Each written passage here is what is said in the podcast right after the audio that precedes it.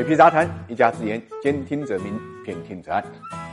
最近几年，越来越多中国人呢开始投资美股。根据美国财政部公布的数据，截止到今年的一月份，中国居民拥有美国上市公司股票的市值呢，已经高达了两千五百七十亿美金，折合人民币大概是一点六八万亿。那么在亚洲范围呢，仅次于日本。更为关键的是呢，这种投资需求呢还在快速增长中间。根据富途公布的第二季度财报，公司全球注册用户呢同比增长了百分之六十七，开户客户数字呢同比呢增长了百分之一百四十二点五。那么在这种高增长的背后呢，除了资产配置的需求以外，还因为一些中国互联网公司呢，也已经开始呢涉足呢跨境的券商这个业务。他们的运营模式就是在中国境内呢发展客户，客户通过互联网注册账号转账来参与美股、港股的交易。那通过最近啊这个人民网报道，我们知道啊，在投资者注册账户和交易过程中间，跨境互联网呢券商呢掌握了大量的个人信息、职业状态啊、全年收入啊、银行账户、税务信息等等。那么这些信息的收集呢，涉及到个人信息安。安全以及信息去向的问题，大家要知道，一些跨境的互联网券商呢，比如说富途啊、老虎啊，已经呢在美国上市。那美国的上市公司受美国证监会的监管，它有权要求啊这个上市公司啊提供已经掌握的账户信息。也就是说，大量境内投资者的个人信息可能会被美国的金融部门所知道。这一方面呢，影响到数据安全与金融安全。那么另外一方面，也与即将在十一月一号实施的中国个人呢信息保护法相悖，因为根据个人信息保护法，跨境互联网券商呢，不得私自将收集的个人信息呢提供给境外，必须符合一定的条件。因此，跨境互联网券商如果想继续在境内呢开展业务，之后在合规方面呢还要做很多工作。而信息安全呢，这是一个方面。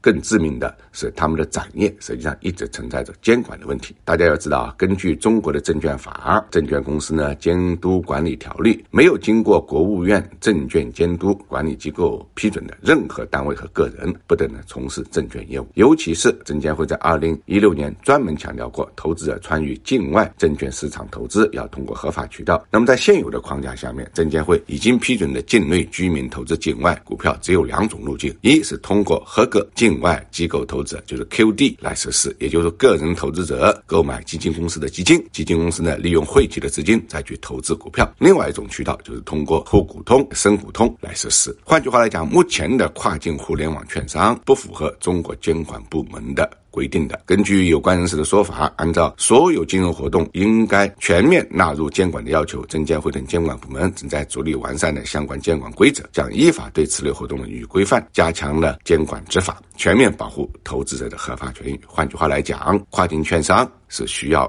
持牌经营的。